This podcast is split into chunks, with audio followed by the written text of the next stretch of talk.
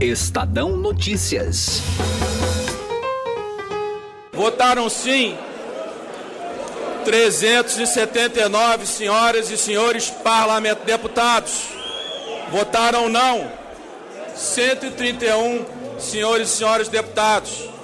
O substitutivo da comissão especial está aprovado. Após cinco meses de tramitação entre as comissões até chegar ao plenário, os deputados aprovaram o texto base da Previdência em primeiro turno. Apesar da vitória, o caminho ainda é longo e necessita de mais uma votação na Câmara e aprovação do Senado também em dois turnos. Rodrigo Maia é o grande personagem dessa aprovação parcial da reforma? Jair Bolsonaro sai fortalecido nesse processo? Como explicar a inédita adesão da sociedade brasileira a uma agenda que sempre foi vista como negativa?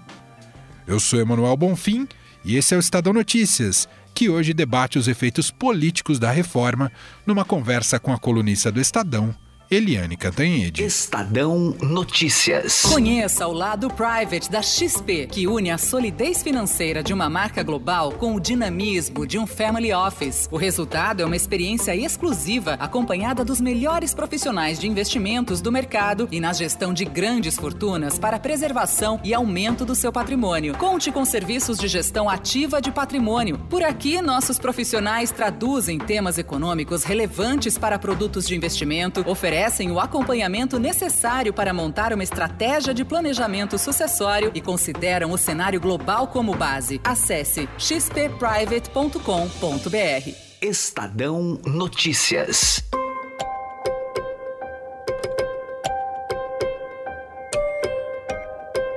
Demorou, mas a Câmara dos Deputados conseguiu votar em primeiro turno o texto base da reforma da Previdência.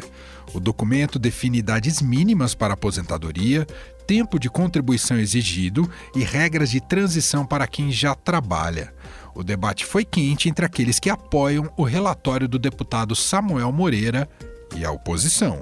Agora trazem aqui a reforma da Previdência prometendo um novo Brasil. Se nós não tivermos mão de obra regular contribuindo para a Previdência, essa Previdência não sobrevive. É de extrema importância que todos aqueles deputados que querem o bem do nosso país estejam juntos. Se não tivesse importância fazer uma reforma, nós não tínhamos tanta gente no Brasil interessadas.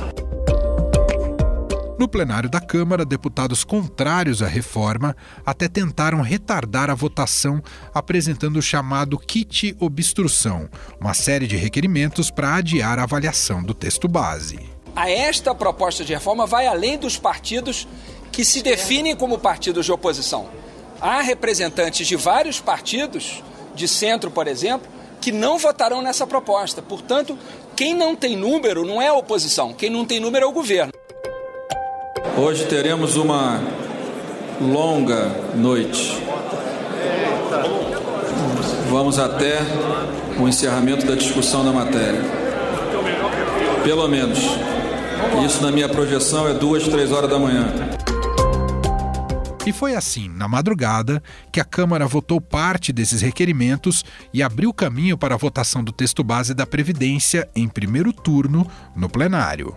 Em votação, requerimento para votação em globo dos destaques simples. Questão de ordem, senhor presidente. Orientação de bancada. Não, presidente. Questão de ordem, cabe, senhor presidente. Cabe saber os destaques em globo que serão votados. Presidente, eu.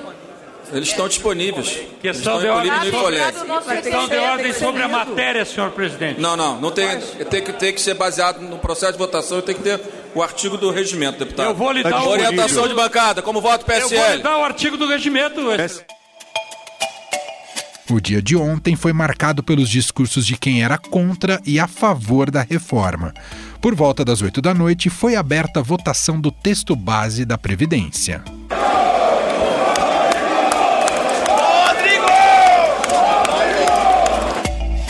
Ovacionado, o presidente da Câmara dos Deputados, Rodrigo Maia, fez críticas à forma como o Legislativo e o Judiciário são tratados antes de proclamar o resultado. O Congresso Nacional e o Supremo, o Supremo Tribunal Federal têm sido atacados muitas vezes de forma exagerada. Mas em nenhum momento, quando a Câmara foi atacada e eu pessoalmente fui atacado, eu saí do meu objetivo, que era trazer a Câmara até a votação do dia de hoje. Emocionado, o presidente da casa, Rodrigo Maia, proclamou o resultado. Votaram sim 379 senhoras e senhores parlamentares deputados. Votaram não 131 senhores e senhoras deputados. O substitutivo da comissão especial está aprovado. Aprovado o texto base, serão analisados os destaques que podem alterar pontos da reforma, inclusive o tamanho do impacto fiscal. Essas propostas sugerem, por exemplo, mudanças nas regras para aposentadorias de mulheres, policiais federais, professores, entre outros. Edição de hoje do podcast analisa os impactos políticos da reforma numa conversa com a colunista do Estadão, Eliane Cantanhede. Bom, 379 votos é uma vitória importante para o governo? Com certeza, mas é, eu não diria que é para o governo. Né? Primeiro, eu diria que é para o país. Né? Essa reforma vem sendo esperada há muitos anos e finalmente ela sai, sai, deslancha. Né? E agora a, toda a expectativa é de uma vitória também fácil no segundo turno. Mas é também uma vitória do governo, que foi quem apresentou a proposta e é também, talvez até principalmente, uma vitória do próprio Congresso Nacional. A gente lembra que 79 votos, 379 votos, significa 71 votos a mais do que os 308 necessários. É uma vitória muito expressiva, é, muito mais do que qualquer previsão anterior. O próprio Rodrigo Maia, presidente da Câmara, se recusava o tempo inteiro a trabalhar com números, com previsões, mas o Palácio do Planalto, de vez em quando, jogava daqui e dali, o Centrão também daqui e dali, 330, no máximo 340. Em nenhum minuto você viu é, no bolão de apostas 379 votos. Isso é um embalo importante, não apenas para o segundo turno na Câmara, mas também para a própria votação no Senado Federal, que também será em dois turnos. Eliane, você falou em vitória do Congresso, e se a gente fosse individualizar, especialmente o Rodrigo Maia é quem sai mais vitorioso desse processo, visto que o governo uh, tem seus, suas dificuldades na articulação política, isso foi muito criticado e observado ao longo de todo o processo de tramitação da reforma da Previdência uma certa falta de coesão. A gente pode dizer que tudo isso foi conduzido pelas mãos do Maia e seu discurso antes de proclamar o resultado foi muito nesse sentido, Eliane? Emanuel, é, na política como na vida, é, as pessoas, quando são jogadas numa grande fogueira, elas têm duas alternativas. Ou elas saem muito chamuscadas, ou elas saem muito fortalecidas. O Rodrigo Maia, quando foi lançada a presidência da Câmara, num momento muito difícil ali de queda do Eduardo Cunha, etc., é, todo mundo pensava, Ih, mas o Rodrigo, o Rodrigo é meio verde, o Rodrigo está muito novo, ele nunca foi é, muito expressivo, e, na verdade, o Rodrigo Maia, é, ele surpreendeu positivamente na presidência da Câmara da primeira vez, está sendo também uma grata surpresa para todo mundo agora na segunda vez, e ele foi o personagem decisivo da reforma da Previdência. Tanto que o bunker das negociações da reforma, principalmente nessa reta final, foi a residência oficial da presidência da Câmara, é, lá no Lago Sul, um bairro de Brasília, o principal bairro de Brasília, o bairro mais nobre de Brasília. É, mais além do Rodrigo Maia, o Rodrigo Maia fez uma dobradinha importante com o Rogério Marinho, que foi é, relator da reforma trabalhista, foi o grande vitorioso na reforma trabalhista, que agora é o secretário de Previdência da equipe do ministro Paulo Guedes da Economia. O Rogério Marinho foi decisivo também. Ah, também estão de parabéns os presidentes, é, o presidente da comissão especial, o Marcelo Ramos, o relator, o Samuel Moreira, por quê? porque o tempo inteiro a gente trabalhava com um enxugamento aí da meta é, de é, economia ao longo de 10 anos. E a reforma que sai Agora, ela é praticamente, ela mantém essa meta, ela teve pouca, mas muito baixa, é, é, assim, cedeu muito pouco às pressões, cedeu, muito pouco às corporações. Enfim, o Congresso está de parabéns. E um elogio também a uma pessoa que está em baixa, né, que está muito, assim, todo mundo duvidando sobre o destino dessa pessoa, que é o Onix Lorenzoni, o chefe da Casa Civil. Né, ele cresceu muito ali na reta final da negociação da reforma. É, enfim, foi uma equipe, foi um trabalho de equipe, mas, como você disse, Emanuel, com certeza o Rodrigo Maia, sim, é o personagem-chave dessa vitória de ontem no plenário. Só para a gente concluir, Helene, eu queria ouvir a sua opinião. A que se deve essa mudança de percepção da sociedade brasileira em relação à reforma da Previdência, um tema sempre muito difícil desde a redemocratização, que passou por vários presidentes e sempre rejeitado, na maior parte delas, pela população. E a gente viu algo talvez inédito, uma reforma desejada pela população. A que se deve essa mudança de cenário, hein, Eliane? Olha, primeiro a gente pode puxar um pouquinho da sardinha para o nosso lado, né? A imprensa, a mídia, vem sendo tão criticada, principalmente aí nessa nova, aspas, é, nova política, né, do, criada pelo presidente Jair Bolsonaro, mas na verdade todos os grandes movimentos importantes do país tiveram um apoio decisivo da mídia nacional. Os jornais, revistas, televisões, rádios são muito importantes no Brasil e continuam cumprindo seu papel. Então, a gente fez muito trabalho de informar sobre a importância. Além disso, a crise, né, a crise ela é educativa. Todo mundo aprende com as crises.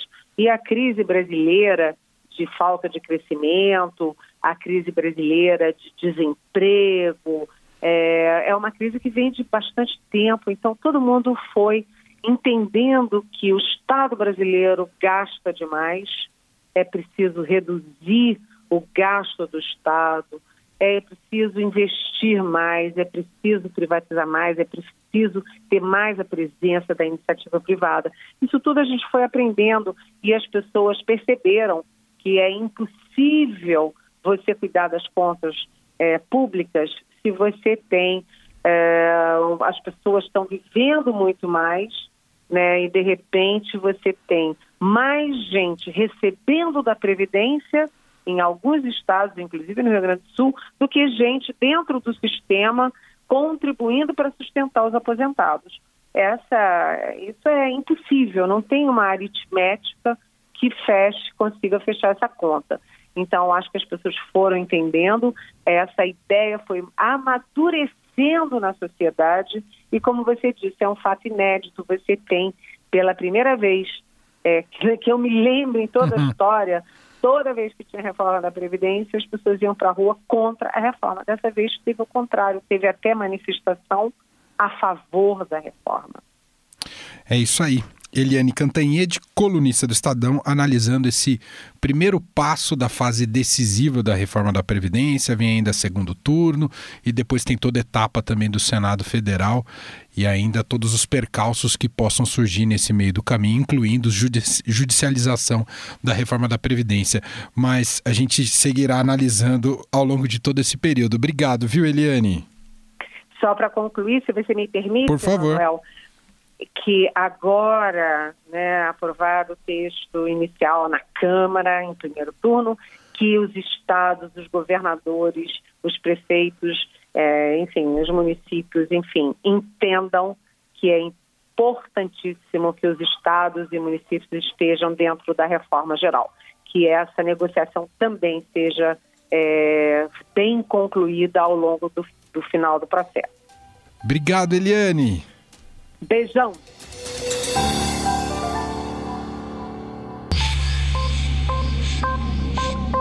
Direto ao assunto, com José Neumann e Pinto.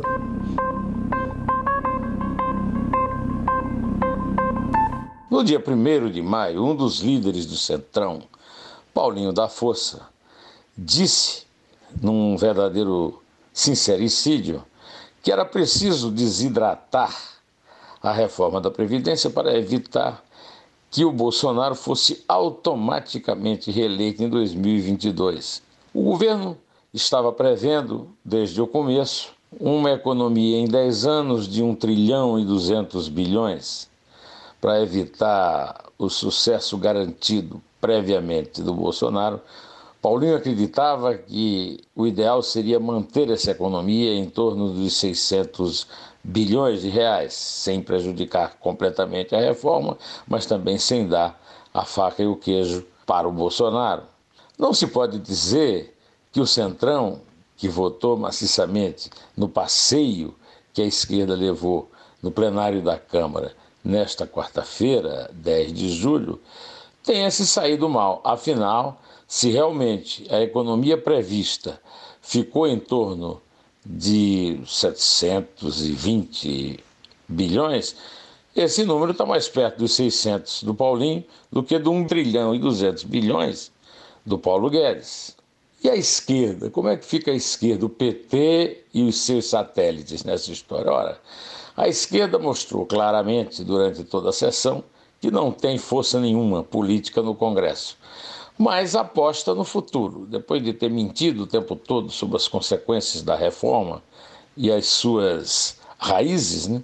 a esquerda resolveu apostar na profecia funesta, ou seja, no desastre na catástrofe total que deixaria nós, cidadãos brasileiros, na penúria e o Bolsonaro longe da reeleição.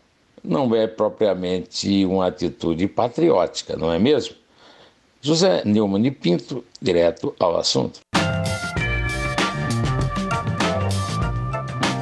O Estadão Notícias desta quinta-feira vai ficando por aqui. Contou com a apresentação minha, Emanuel Bonfim, produção de Gustavo Lopes e montagem de Nelson Volter.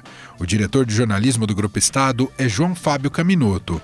Para mandar seu comentário e sugestão, o e-mail é podcast@estadão.com. Um abraço para você e até mais. Estadão Notícias.